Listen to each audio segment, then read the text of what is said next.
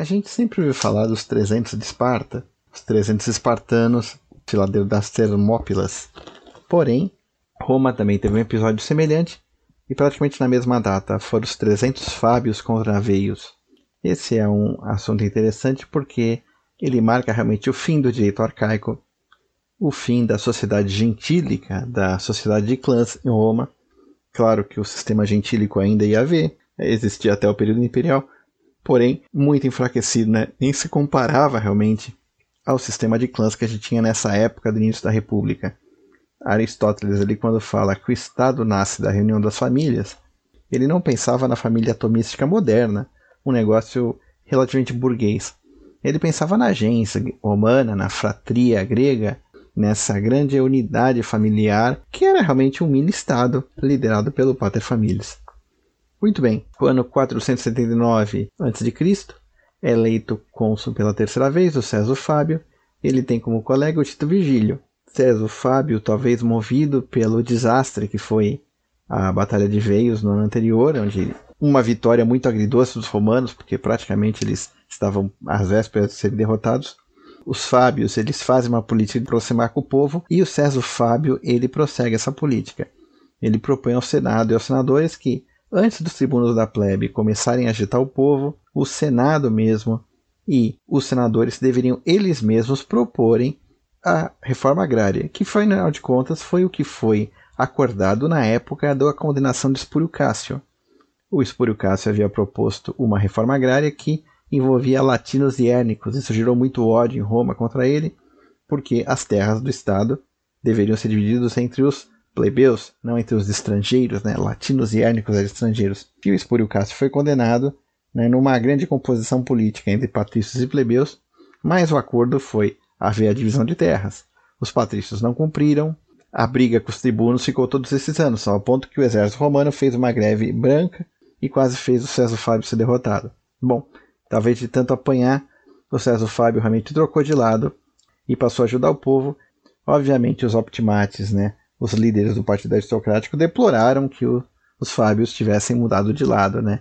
Eles que, junto com os Cláudios, eram praticamente os defensores realmente do Partido Aristocrático, em oposição a outra agência de ligação, ligação popular, que apesar de ser patrícias, defendiam a causa popular, como por exemplo os Vigílio, os Valério e o Servílio. Foi escolhido o exército, né, foi alistado para o próximo ano, o César Fábio foi atacar os Ecos, né, ao sul e ao leste, e a guerra foi boa. Foi boa a campanha, o César Fábio já estava muito experiente em combate. E o Tito Vigílio foi atacar os veienses a norte, né? Veios era a cidade etrusca mais poderosa da região e praticamente ali no limite com Roma. Então a briga com Veios era frequente. A primeira grande cidade-estado inimiga que Roma enfrentou foi Veios, né? Foi a cidade etrusca. E a guerra com Vigílio deu problema, né? Deu problema sério, né? Os romanos eles acabaram não indo bem nessa batalha. E os veienses tomaram bastante butim do território romano, invadiram o território romano assim e conseguiram saquear muito e provocaram muito dano aos agricultores romanos da região. Chegou praticamente quase até a outra margem do rio Tibre, a inflação veiense, que basicamente era um saque de gado, né? saque de produtos agrícolas, mas colocou Roma a perigo. No ano seguinte, no ano seguinte foi o consulado do Lúcio Emílio Mamerco e do Caio Servilio Struto. Houve novamente uma divisão de exércitos, né? E aconteceu um negócio novo, né?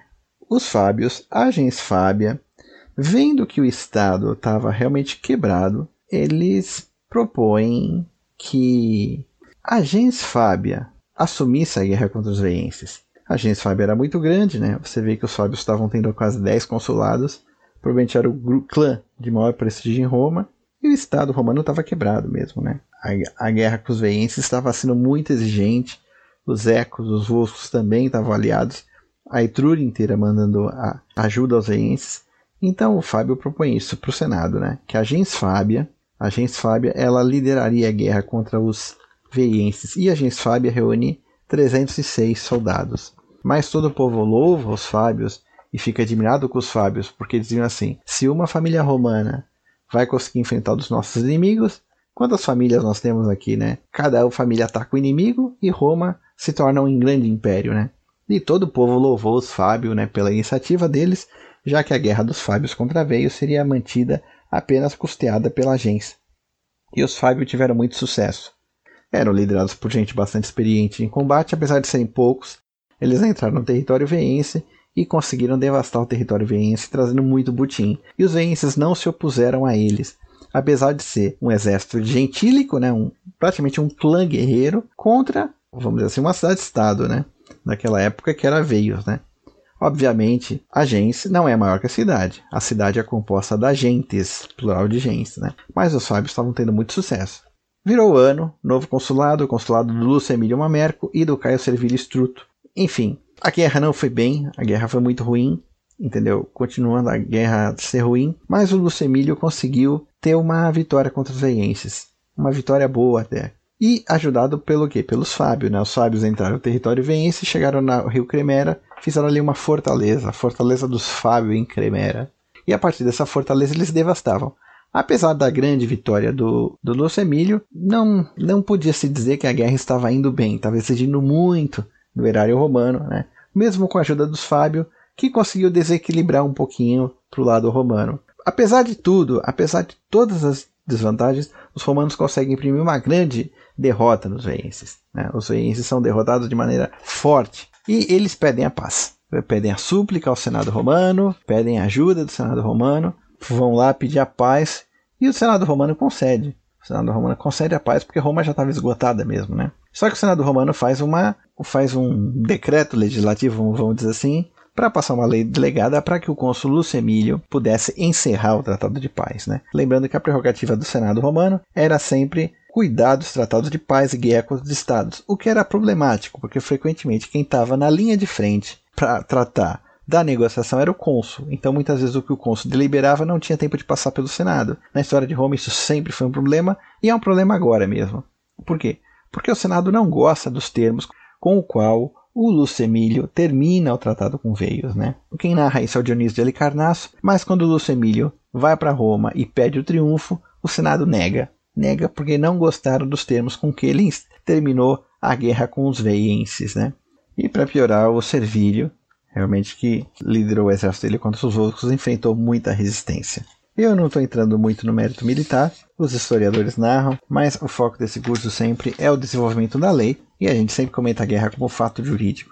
No momento adequado, a gente vai falar das guerras, porque nós não somos de ferro, nós gostamos de guerra também, e as guerras dessa época são muito interessantes. Lembrando que os romanos naquela época adotavam um exército de maneira análoga aos gregos, de hoplitas, os etruscos também, só que já estava começando a haver a transição para o sistema de legião romana, né? O abandono sistemático das lanças pelas espadas, né? As lanças começam a se tornar uma arma de arremesso. E também não só o esquema de avanço compacto da, dos hoplitas, né? Os romanos desenvolvem um sistema flexível em que as fileiras realmente de soldados elas se revezam atacando o inimigo com as espadas, né? Se traduz realmente em vitórias militares, mas realmente nesses anos vocês veem que, que as vitórias militares são sucedidas com derrotas, né? A gente viu um ciclo de derrotas muito forte na época do Coriolano, né? Contra os Volscos, e agora um ciclo de derrotas muito forte contra os Etruscos. Mas enfim, como eu disse, é, recapitulando, o Senado negou o triunfo para o Lúcio Emílio porque o Lúcio Emílio pegou muito leve com os Etruscos, né? Ele aceitou o tratado de paz, mas não pediu nem multa, né, nem reparações de guerra, nem tomou território. E o Lucebílio fica violentamente furioso com isso e se une ao partido, ao partido plebeu e realmente começa a agitar os tribunos da plebe contra o Senado pela reforma agrária em vingança por ele ter sido destratado. Lembrando que o cônsul, né, a pessoa era eleita cônsul uma vez, os mais prestigiosos tinham dois ou três consulados, né? E você dependia de ser sorteado general e ir para a guerra e realmente ser vitorioso. Então era uma oportunidade única você ter um triunfo, né? Ter um triunfo negado era um negócio extremamente injurioso, né? E realmente o, o Lúcio Emílio fica extremamente desapontado com o Senado romano ao ponto de se tornar inimigo do Partido Aristocrático, né? É curioso uma coisa, né? O Dionísio de Carnasso ele usa, acho que pela primeira vez, o termo procônsul, né? Se não me engano, o título livre, o termo procônsul vai ser perto das guerras púnicas, quando as guerras ficam mais longe. Eu chequei em grego, o paton, cônsul, ele usa em grego, né? E ele usa o termo anti-upaton, que realmente a tradução seria procônsul.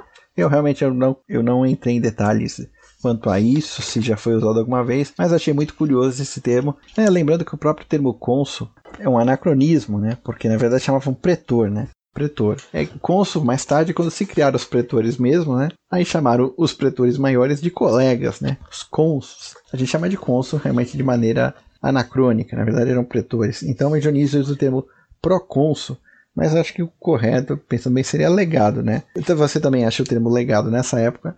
Legado é aquele que realmente recebe uma, um comando a partir do império do cônsul, né?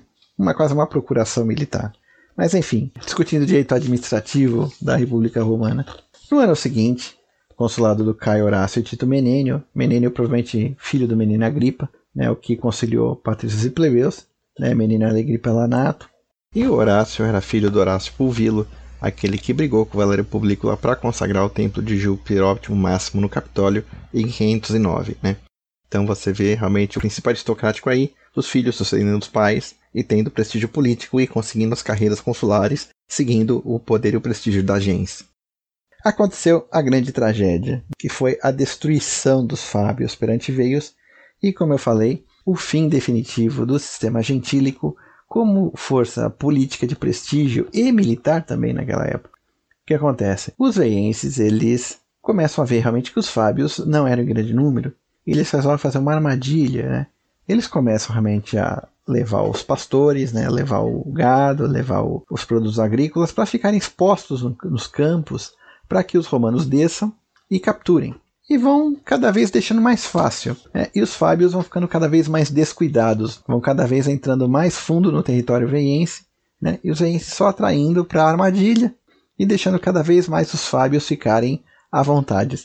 Até que no momento, de acordo com o livro, eles fecham a emboscada, né? Num campo aberto, eles saem das colinas, saem das florestas em volta e, emboscam os fábios, né? Aí você realmente, de acordo com o livro, se percebe a diferença entre um exército de clã, né, um exército gentílico, né, um exército de guerreiros com uma ligação familiar e um exército nacional de uma cidade-estado. Né? O exército etrusco realmente era várias vezes maior do que o dos fábios e os etruscos começam a massacrar os fábios, até os pontos que os fábios cercados só conseguem escapar de acordo com o título livre, eles formam uma estrutura de cunha, né? atacam os etruscos num ponto determinado, e ali eles conseguem abrir a fileira do exército etrusco e voltam para o acampamento de Cremera. O acampamento de Cremera é cercado, há muitas baixas de ambos os lados, os etruscos atacam com tudo, os fábios se defendem como podem, e no final os fábios são massacrados. Ao ponto que o Dionísio diz que no final da batalha já, já estava todo mundo sem espadas, as espadas estavam cegas, os escudos estavam quebrados, e os fábios se juntavam corpo contra corpo para tentar dar porrada nos etruscos com as mãos, segurar as espadas, morder, né? Todo mundo junto, eles sabiam que iam morrer, tava levando todo mundo junto com isso aí. E os etruscos tiveram muitas baixas, né? Como sempre acontece quando você ataca um inimigo acuado, disposto a tudo, a morrer. Mas os fábios são completamente massacrados. O Dionísio também narra uma segunda tradição, que talvez seja eco daquela tradição lá do Fábio Máximo da Guerra Púnica do sacrifício da gens Fábia, não sei dizer ao certo, mas o Dionísio diz que é uma segunda tradição de que os Fábios tiveram que sair para um sacrifício, foram meio descuidados no território inimigo e são cercados e massacrados pelos etruscos, no mesmo esquema de emboscada. Mas o Dionísio diz que não acredita muito nisso, porque os Fábios eram muito experientes de guerra, né? E afinal de contas, eles não sairiam no meio do território inimigo da fortaleza de Cremera descuidados, né? Mesmo que fosse para fazer o sacrifício, né? Lembrando que na antiguidade realmente o sacrifício né, era feito pelo paterfamilias, ou quem depende da regra da gens, né? Ou quem o paterfamilias delegasse, né? Não se sabe exatamente quais eram as regras da gens Fábia para os sacrifícios pessoais dela. Mas ele achava muito estranho realmente ter que todos os Fábios saírem do acampamento para o sacrifício, não só o paterfamilias ou quem o paterfamilias assim determinasse. Lembrando que o paterfamilias era o sumo sacerdote por excelência da gens. Tanto Tito Nívio quanto Dionísio narram que os Fábios foram massacrados e só sobrou um Fábio para contar a história, que era um jovem que ficou em Roma. O Dionísio ele é cético quanto a isso, né? Ele mesmo apresenta no texto que acha difícil, porque dez anos depois parece que tem um Fábio cônsul, então não daria realmente para esse jovem impúbere, né, para o direito se tornar cônsul mais tarde, né, sem seguir a, a carreira, né, a carreira como tribuno militar, como questor, né, e depois virar cônsul, né, o curso honoro, né, o caminho da honra, né, o caminho das magistraturas em Roma, né. Seria muito difícil realmente para um jovem conseguir nesse período. Historiadores antigos não são tão não são tão crédulos quanto a gente imagina, né? Eles exercem um pensamento crítico quanto às tradições que eles recebem. Mas enfim, o fato é que os Fábios realmente foram praticamente dizimados, né? Sobrou muito poucos Fábios, né? A tradição de que sobrou só um deve ter sobrado mais, realmente. Mas a gens Fábia se recupera. O próprio Dionísio ele fala: Poxa vida, de todo mundo que foi pra guerra, ninguém tinha filho, né? 306 Fábios, 306 varões, né, em armas, ninguém tinha filho, só um Fábio tinha um filho que ficou lá em Roma.